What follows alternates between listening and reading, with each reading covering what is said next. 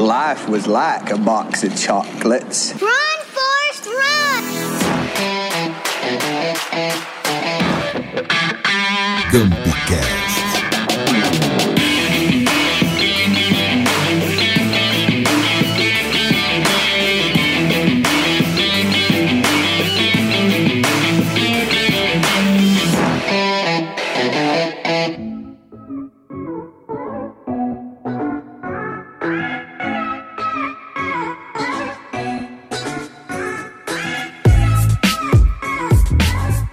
Olá pessoal, estamos aqui de volta agora com o terceiro episódio da websérie especial Trends do Mundo do Marketing para 2023. Eu sou o Maicon Dias, CEO da Gamp Casa Criativa.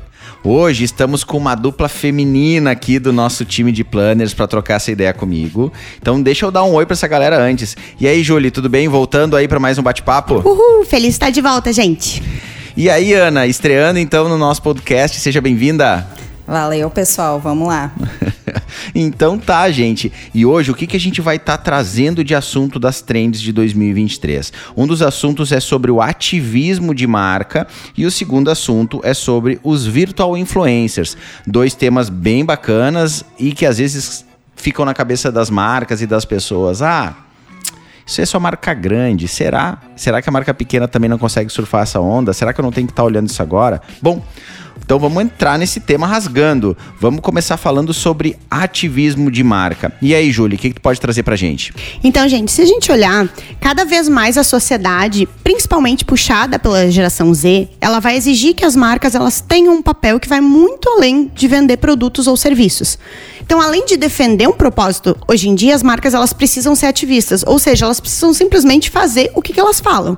Antigamente muita coisa ficava no discurso e hoje as pessoas estão começando a exigir muito das marcas para que elas coloquem em prática tudo o que elas falam que elas vão fazer, né? Então, se uma marca, por exemplo, ela defende diversidade e inclusão, o que, que essa marca está fazendo para isso, né? Então, hoje a gente vê que os manifestos eles não podem ficar apenas nos vídeos, eles têm que vir carregados de ações na prática. E tem uma questão muito forte de ativismo que mudou nos últimos anos da comunicação. Eu acho que por muito tempo as marcas tinham medo de entrar em determinados temas, porque elas não, elas não estavam querendo entrar em briga com ninguém. Né? Uh, só que com a evolução da própria sociedade e com a evolução na área de comunicação, as marcas que não estão tomando posição hoje frente à sociedade, frente às bandeiras importantes para a sociedade, na verdade elas estão sendo colocadas para escanteio. Porque são marcas que não são mais atraentes, são marcas que não interessam principalmente a nova geração. Uh, e com certeza, toda vez que tu é ativista em algo, em qualquer tema, tem pessoas que vão ser aderentes à tua marca e tem pessoas que não vão querer comprar da tua marca por causa dessa posição. Mas o importante é que as marcas têm que entender que é importante elas levantarem bandeiras, mas bandeiras que sejam aderentes ao negócio dela, obviamente, né? E tem que agir também, né, com relação a aquilo, não somente ficar no discurso, né, que nem a Júlia falou. É uma, é uma ação importante para a marca, cada vez mais os consumidores estão cobrando isso das empresas, isso vem muito em pesquisas apontando esse alto número das pessoas estarem acreditando né, naquilo que a empresa está fazendo e pesquisando se é verdade, né? Então, existe muito essa tendência também do consumidor e não tá só escutando, acreditando, mas ele tá pesquisando para ver se aquilo é real mesmo. Eu acho que uma dica legal que fica é, mesmo que o, a geração Z não seja o teu público, dá uma pesquisada em, em, em, comportamentos de consumo dessa geração, porque é essa geração que está ditando o que, que as marcas vão fazer, como elas vão se posicionar daqui para frente. É, uma, é a geração que mais exige esse tipo de comportamento das marcas, né? Então, a, hoje a gente vê que o consumo desses jovens ele está intrinsecamente ligado à visão que eles têm do mundo. E o que leva a praticar uma cultura do cancelamento também. Se uma marca ela não corresponde aos valores e crenças dessa geração, eles abandonam. Mas, ao contrário, também, eles buscam muito. Existe uma oportunidade muito grande das marcas trabalharem em conjunto. Tem pesquisas que mostram que 72% dos brasileiros da geração Z eles buscam ações conjuntas com as marcas para tratar questões como mudanças climáticas, pobreza, racismo, desigualdade de gênero. E ao, ao mesmo tempo, quando eles confiam numa marca, 78% da geração Z, eles compram produtos novos que essa marca apresenta e compram dessa marca mesmo se ela não for tão barata. Então, no fim das contas, preço não é um fator decisório para essa geração. Eles são pautados muito por valor mesmo. É porque conecta com o que, que essas pessoas acreditam, né? E quando eu tenho um valor para minha vida, que eu acho importante ser destacado, ser trabalhado, enfim, uh, uma marca que também tem este valor, que também tem esta crença e faz este bem, essa ação de uma forma positiva, com certeza eu também vou estar adquirindo dela. A gente pode olhar aí agora alguns exemplos mais atuais que a gente teve aí de, de, de, marcas canceladas, assim, por não atenderem aos valores, né? A gente viu a Adidas também uh, cancelar contrato com Kanye West por comentários que, antissemitas que, que ele fez, né? Que no Twitter, enfim, que geraram grande revolta, ou a própria Balenciaga que vinha num, num ano muito forte de buzz de marca e acabou dando um tiro no pé, né, com, com uma campanha que eles fizeram que, que usava, de certa forma, erotizava crianças nessa campanha, né, então as pessoas realmente se revoltaram, pararam de consumir, agora a marca tá aí com um grande de um pepino de, de imagem para resolver, né. Então, pra tu ver, o ativismo, ele trabalha para os dois lados, né? Exato. né, então se a tua marca também fere crenças de outras pessoas, tu também pode sofrer o ativismo das pessoas contra a tua marca fica aí um grande desafio para os negócios, né? Uh, acho que. E, e, é legal que a gente já teve essas pautas com vários dos nossos clientes em reuniões, né? E, e um negócio que a gente sempre traz também nessas conversas é assim: a pauta tem que ser autêntica. Exato. Né? O, o, a bandeira a ser levantada tem que ser autêntica. Tem ações nessa nesse pilar que vocês estão falando? Que ações que vocês fazem? Ah, mas a gente tem muito que caminhar nisso ainda, a gente não tem quase ações. Bom, então a gente tem um dever de casa antes para fazer né, estruturar melhor a, a bandeira dentro de casa para depois sair para a rua fazendo ativismo, né? Então, gente, vamos para o nosso segundo tema. O nosso segundo tema traz o assunto dos virtual influencers. E aí, Ana, o que, que tu pode trazer sobre isso?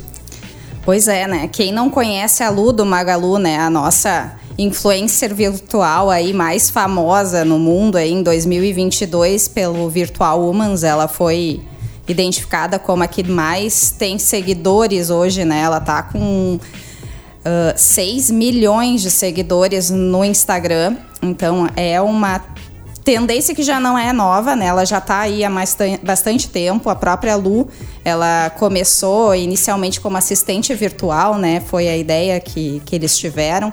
E aí, com o tempo, foi se transformando até agora tá ativa nas redes sociais como uma personalidade, né? Como uma influenciadora.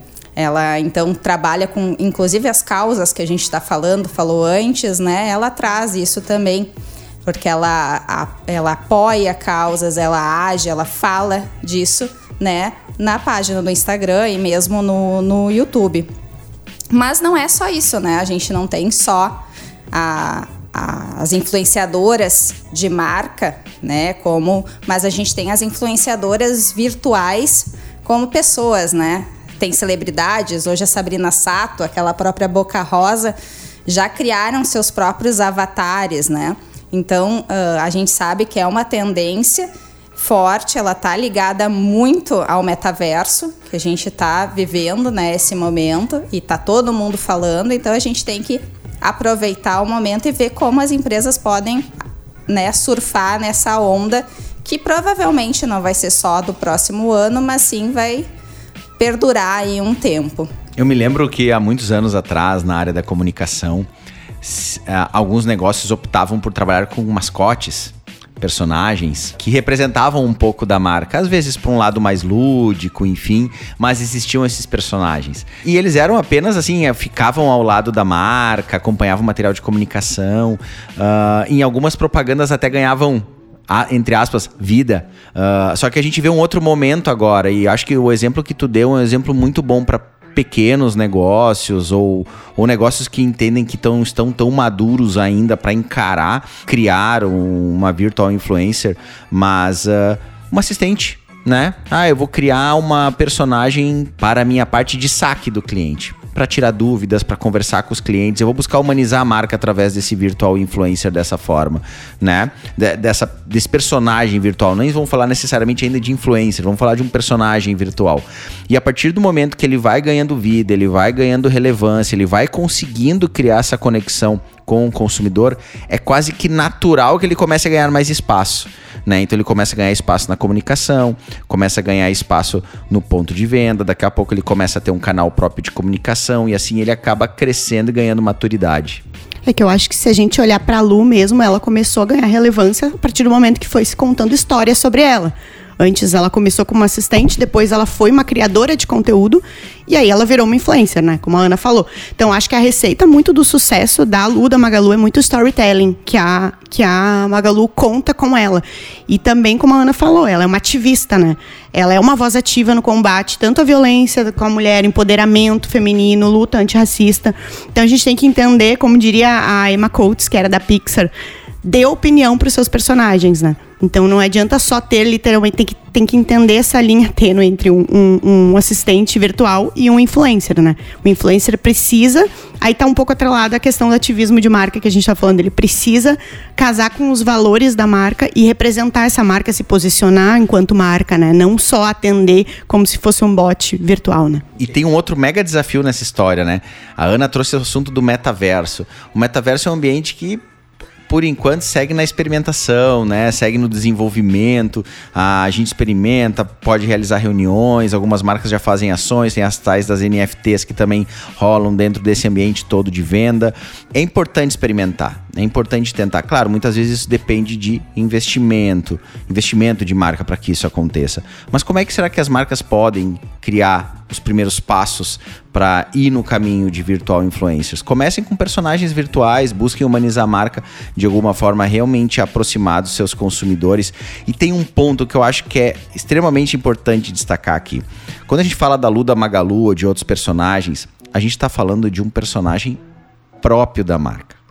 Ela não está tendo que pagar um cachê para alguém. Ela não está tendo que depender de como essa pessoa se comportou na rede social particular dela, se ela fez alguma live onde ela falou alguma bobagem que ela não devia, ou ela na vida particular dela ela fez um ato que não representava a marca, porque um, um, personagem virtual, a marca tem total autonomia. Então ela realmente consegue fazer com que ele ganhe vida dentro das crenças da marca, do que, que a marca acredita, do que, que é realmente importante para os seus consumidores. E ela pode perdurar aí anos e anos. Se a gente for falar da Magalu, as pessoas talvez não vão lembrar, mas a Magalu já tem mais de 10 anos. Ela não tem mais, inclusive. Né? Eu não me lembro de cabeça agora. Uh, então, uh, e ela tá ali, com o mesmo rostinho né, no mesmo estilo, mas tendo os comportamentos de hoje, dos dias de hoje, entendendo as mudanças da sociedade e agindo em prol da comunidade da marca e da marca consequentemente. É, ela traz essa personalidade da empresa, né? E essa, essa questão de humanizar a marca através de uma referência visual, né? Também, além de uma pessoa, de um, né? algo que é próximo ao consumidor, né, gera essa, essa facilidade de, do consumidor se identificar com a marca, não somente um logotipo, né, alguma outra imagem, mas sim uma figura humana, né, que não é tão humana assim, mas se assemelha muito. É, eu acho que é que nem a gente olhar filme, né, de desenho animado uh, ou, ou desses vários desses outros, né? A gente sempre gera uma conexão humana, sentimental com os personagens, embora a gente saiba que eles são apenas desenhos. Identificação. Né? E eu acho que isso que é a, a, a grande oportunidade dessas perso desses personagens virtuais para as marcas, é de gerar uma conexão mais humana com, com os clientes. Então fica esse mega desafio para os negócios. Como é que eu posso começar um projeto de virtual influencer, de personagem digital para minha marca e começar a deixar ele ganhar forma, ganhar força e quem sabe ali na frente ele é a grande personalidade que está representando esses negócios, né?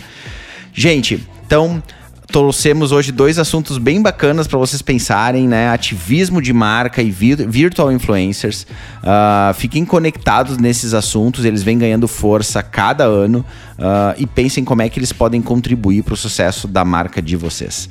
Quero agradecer muito a participação dessas duas meninas maravilhosas aqui com a gente. Júlia, brigadão. Valeu, gente. Até a próxima. Ana, obrigado pela participação. Valeu, até mais. E, gente, ainda tem mais episódios com outras trends da comunicação para 2023. Então, continua seguindo a gente, aperta o botãozinho de seguir aí no seu Spotify ou no seu iTunes e também segue a Gamp nas redes sociais. Para saber em qual rede social você quer seguir a gente, acessa lá gamp.com.br. Todas as nossas redes estão lá. Vai lá, clica na que tu gosta de utilizar, na que tu gera conteúdo, na que tu gosta de ler. Em todas elas a gente está sempre compartilhando muito conteúdo para vocês. E certo? fala pra gente também nas redes o que, que tá achando dos episódios. Boa, Júlia. Manda os comentários lá pra gente. Manda um oizinho pra gente. Manda uma pergunta se tu teve uma dúvida sobre algum assunto. A gente tá aqui pra tá respondendo vocês. Certo, gente? Um grande abraço.